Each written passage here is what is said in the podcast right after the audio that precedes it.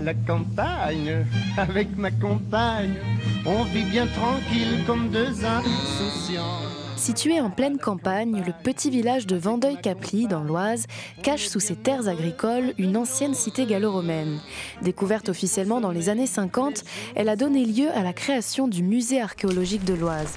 Valérie Kozlowski, directrice du site, nous emmène avec elle à la découverte de ce lieu exceptionnel. La question c'est qu'est-ce que fait le musée au milieu de nulle part? C'est parce que à la fin de la guerre, une équipe d'archéologues bénévoles, comme ça se faisait à l'époque, a remis au jour le théâtre antique qu'on va aller voir, qui a été classé monument historique en 1974. Et il y a eu plein de mobilier qui a été retrouvé à cette occasion, parce qu'en fait ici ça ne se voit pas, mais c'était une ville de 130 hectares à l'époque antique. Ah, une grande ville Une grande ville. Avec un théâtre, un odéon, un fanum, enfin donc euh, voilà. Et là, on est en, combien? On est euh, à la conquête des Gaules, donc euh, premier siècle avant et après Jésus-Christ et jusqu'au 4e siècle. Donc ici, on a une équipe d'archéologues qui font de la fouille urbaine. Qui continue encore aujourd'hui Qui continue tous les étés avec des étudiants qui viennent de toute la région. Et les fouilles, elles ont commencé dans les années 50, c'est ça? Oui, les fouilles, elles ont commencé tout de suite après-guerre. Parce qu'il y a le père de l'archéologie euh, aérienne qui était du coin, Roger Agache, qui a survolé euh, le site en avion et qui euh, bah, s'est rendu compte qu'il y avait un théâtre. Après, un de ses amis a voulu euh, montrer que c'était exact et a commencé à fouiller. Et c'est comme ça que, ça que, tout a commencé. Mais c'est fou, c'est-à-dire qu'avant, on ne savait pas qu'il y avait un théâtre ici parce qu'il a dû le survoler pour se rendre compte qu'il y avait un théâtre. En fait, il y a une différence, vous voyez, tous les champs. Et euh, quand, quand il fait sec ou euh, au printemps ou à l'automne, on peut voir encore maintenant hein, tous les bâtiments de la ville qui apparaissent en différentiel. Parce que le blé, il pousse pas pareil en fonction du sous-sol. Ah ouais, ça fait des étages? Bah, en fait, quand il y a hum, plus d'humidité, le blé il pousse plus. Et comme ça, en fait, on voit euh, les bâtiments. C'est les pierres, les structures qui modifient en fait le fait que le sol il retienne ou pas l'humidité. Ici, on sait qu'il y a un énorme temple et on l'a vu cet hiver qui est apparu. Et on a fait des photos aériennes. Ça ressemblait à quoi? En fait, c'est un grand, hum, une grande enceinte de plusieurs centaines de mètres avec à l'intérieur une structure carrée. On sait que c'est un temple. Alors ici, on arrive euh, dans la zone du théâtre antique de Vendeuil-Caply. Donc, on est sur une partie enherbée parce que les théâtres antiques dans le nord de la Gaule, donc chez nous en Picardie, ils sont pas faits comme à Orange dans le sud. Ils ont une structure en pierre et les premiers niveaux de gradins sont en pierre. Le reste était en bois. Donc ça, ça s'est pas conservé. Et nous, ici dans la région, on n'a pas de la belle pierre comme euh, dans la région de Compiègne, etc. Donc on a de la pierre qui est beaucoup plus sensible aux variations climatiques. Et en 1974, quand le site a été classé, ils ont fait le choix de recouvrir une grande partie de ce théâtre d'herbe pour préserver les gradins qui sont en dessous. Là, donc, on voit euh, la Seine, en fait, les premiers gradins sur lesquels se mettaient les notables. On voit la petite niche là-bas, c'était pour euh, mettre une statue de Dieu, puisqu'en fait tous les spectacles étaient donnés en l'honneur de Dieu, qui changeait euh, voilà, au fur et à mesure des spectacles. Et là-bas, les structures que vous voyez qui sont encore en élévation et sans terre, qu'on peut visiter, c'est euh, les accès, les couloirs d'accès pour monter plus haut dans le théâtre et aller s'installer pour que les spectateurs entrent et s'installent. voilà. Alors, faut imaginer que ce théâtre, bah, c'était pas au milieu des champs comme on le voit maintenant, mais il y avait euh, vraiment toute la ville à côté. Il y a eu des fouilles faites par Vincent Legros, euh, qui est un archéologue du service régional de l'archéologie, qui ont été faites là-bas, et on sait qu'il y a tout un quartier d'habitation. Donc vraiment, et la rue, elle était là. On est vraiment en plein centre-ville. En plein centre-ville, c'est ça. Ce qui est très paradoxal quand on vient ici visiter Vendeuil-Caply maintenant. Oui, parce que maintenant on est en plein champ. Ah, maintenant on est dans l'Oise rurale. Et puis sur des kilomètres. Elle a combien de kilomètres la première ville? Ah bah, La première ville, c'est soit Amiens, soit Beauvais. On est une vingtaine de kilomètres d'Amiens. Donc ici, au deuxième et troisième siècle de notre ère, ça devait être le plein essor de la ville. Et on sait que sur la colline plus loin, il y a un plus petit théâtre ou un odéon qui existait. Donc euh, deux théâtres, euh, un fanum, etc. Tout ça, ce qui ont été fouillés, ça donne là une ville de grande importance. À l'heure actuelle, on ne connaît toujours pas la raison pour laquelle cette ville a été abandonnée, même s'il y a quand même une théorie.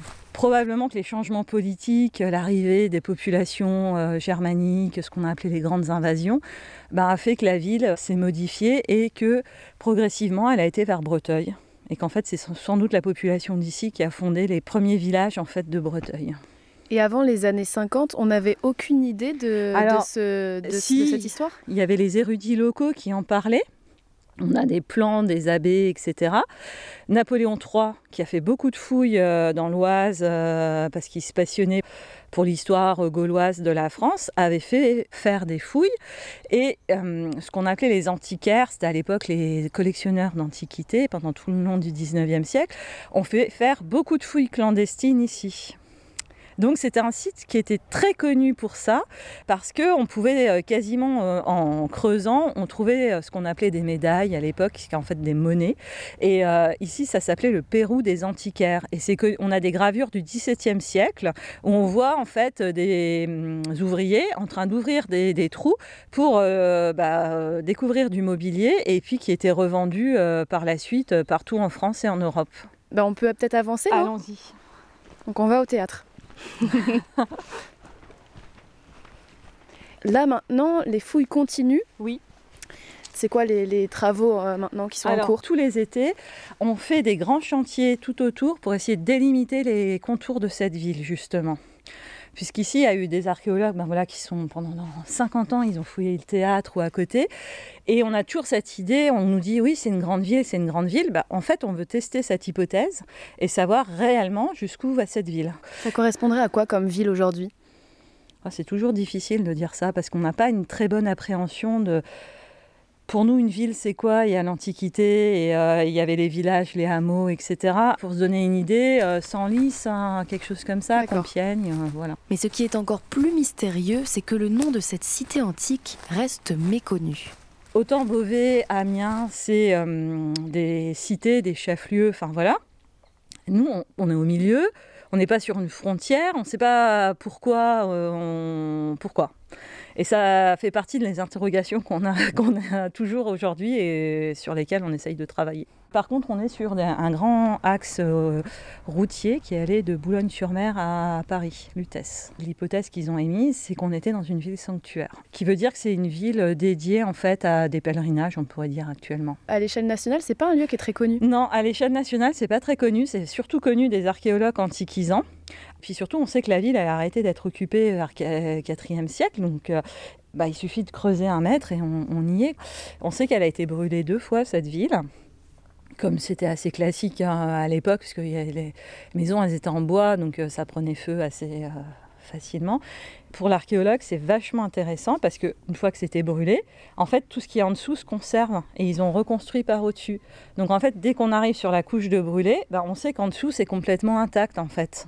Là, on, voit qu'on est un petit peu en hauteur. Est-ce que ça a toujours été comme ça Oui, c'était comme ça. C'est pour ça que le théâtre, d'ailleurs, il a sans doute été construit ici. C'est que euh, dans le nord de la Gaule, euh, les théâtres, ils utilisaient la pente naturelle du relief. On donne des spectacles tous les étés. Et même si on a dû recouvrir d'herbe pour des histoires de conservation, en fait l'acoustique est restée très bonne. Quand vous allez vous asseoir, etc., vous entendez extrêmement bien. Même au dernier rang. Même au dernier rang. C'est des très bons constructeurs. En tout cas, ce théâtre gallo-romain, il a aussi la particularité euh, il y a eu beaucoup de jeunes euh, depuis les années 50 du coin qui sont venus aider aux fouilles et donc qui fait vraiment partie de l'identité, euh, euh, on va dire, de la collectivité parce qu'il il y a des générations qui se sont succédées comme ça pour fouiller tous les étés. ils venaient. Ou... à l'époque, c'était un truc incroyable. C'était ouvert toute l'année puisque le Gérard Dufour, qui était l'archéologue bénévole, il était dentiste pas très loin. Donc, dès qu'il avait un moment de libre, euh, tous ses, tous ces, tous ces week-ends, toutes ses vacances, euh, il était en train de fouiller euh, ici. Quoi. Donc, il y a énormément de documents, il a, vu passer énormément de monde, etc., qui sont venus ici. Ça, c'était dans, dans, les années 60, 70 50, 60, 70, jusqu'au milieu des années 80, en fait.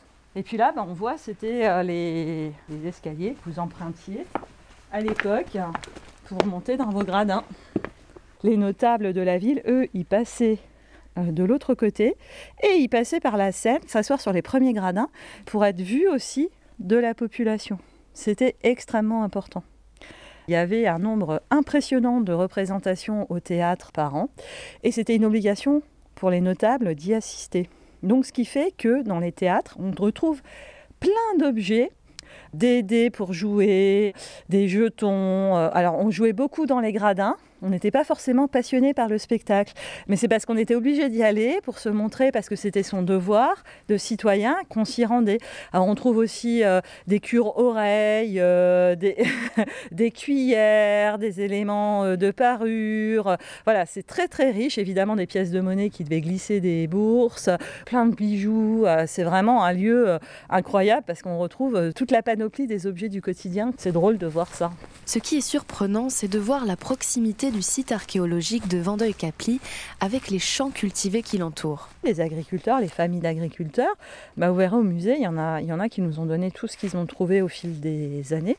Mais euh, le principal problème qu'on a à l'heure actuelle, et surtout quand on a des champs comme ça, c'est qu'on a des pilleurs de sites quasiment tous les week-ends, euh, tous les soirs, surtout quand il y a les labours ou que les champs ils sont comme ça euh, au printemps là qui viennent d'être semés, qui viennent avec des détecteurs à métaux ce qui est complètement interdit, mais qui continue à venir. Et donc, en fait, euh, le site, il est pillé tous les ans vraiment. Ce qui fait qu'à l'heure actuelle, c'est très rare de retrouver du métal, des monnaies, des statuettes en bronze, etc. Alors qu'on sait qu'il y en avait fatalement, parce que euh, c'est systématiquement ratissé par euh, les pilleurs. Finalement, depuis le XVIIe siècle, le problème de site, c'est qu'il est pillé euh, anarchiquement. C'est son grand problème et ça continue. En ce moment, le musée archéologique de l'Oise travaille sur son agrandissement avec environ 1000 m2 d'exposition prévue. Le musée archéologique de l'Oise un reportage d'Oran Loos pour Radiographite. Cette émission est proposée dans le cadre des productions coopératives des radios associatives du nord de la France. Une coopération qui a reçu le soutien de la région Hauts-de-France. Avec ma compagne. Ah, cette vache là, à la campagne.